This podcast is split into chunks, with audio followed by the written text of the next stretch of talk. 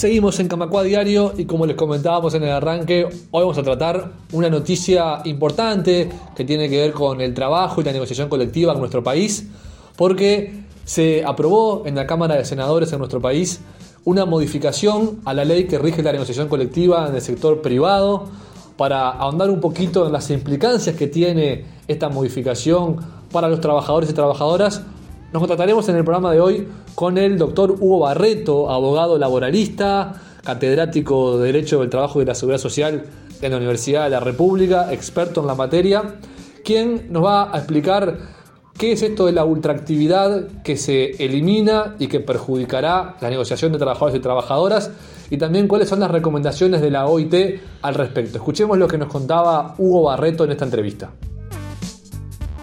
Bueno, esta ley es mm, de algún modo una respuesta que el gobierno uruguayo trata de dar a algunas observaciones que la OIT había hecho a la ley uruguaya este, a partir de una queja que los empleadores presentaron en el año 2009. Y a partir del año 2009 hubo muchas instancias de diálogo este, tratando de alcanzar un acuerdo sobre esta cuestión con los empleadores, con la central sindical, y nunca hubo un acuerdo acerca de cómo contemplar las este, observaciones que la OIT había hecho eh, de tal modo de, de alcanzar un consenso en torno a esa problemática.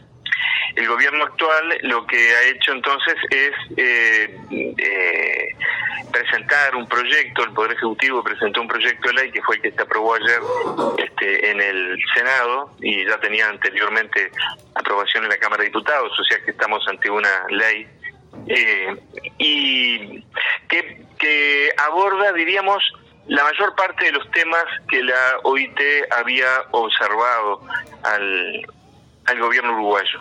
Algunos son, este, diríamos, eh, correcciones este, menores a, la, a la norma, ¿verdad? A la ley de negociación colectiva. El punto más complejo este, y el que eh, los trabajadores han criticado, también la oposición que no que no votó ayer esta ley, es en lo relativo a lo que se llama la ultraactividad de los convenios colectivos.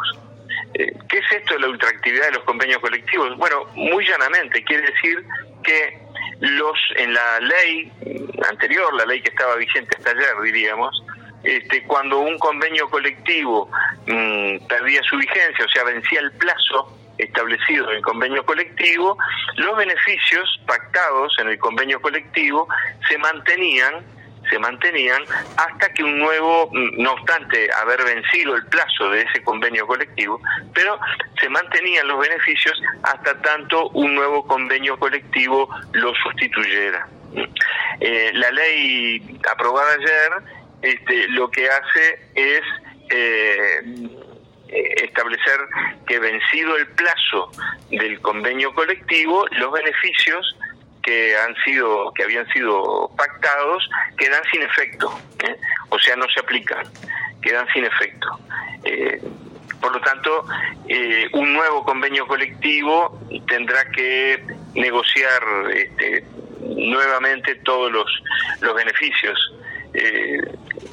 esto significa que cuando vence el convenio colectivo caen todos los beneficios pactados en ese convenio colectivo y el plazo de negociación del nuevo convenio, que puede insumir varios meses, este, deja a los trabajadores sin los beneficios eh, que habían este, adquirido por la vía del convenio colectivo anterior.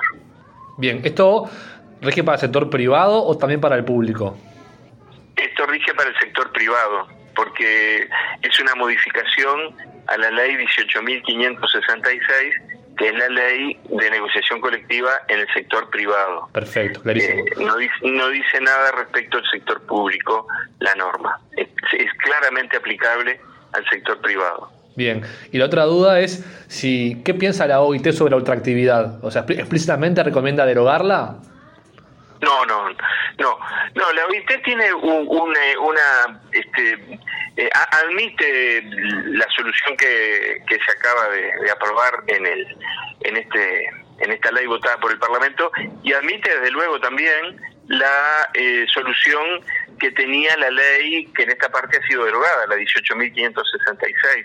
Este, es más, yo diría que la mayor parte de las legislaciones de los países que tienen normas sobre ultraactividad este, contemplan la solución que tenía la ley uruguaya, o sea que los beneficios pactados en un convenio colectivo cuyo plazo ha vencido se mantienen en vigencia hasta que un nuevo mm, convenio lo, los sustituya. Eh, pero la, OIT, así como no impone este, la, la, obligación mm, tal cual quedó establecida en la ley aprobada ayer, este, admite entonces una serie de mm, soluciones distintas a esta cuestión de la vigencia de las condiciones de trabajo eh, cuando los plazos de los convenios colectivos han caducado. Camacua Diario. Un resumen informativo para terminar el día.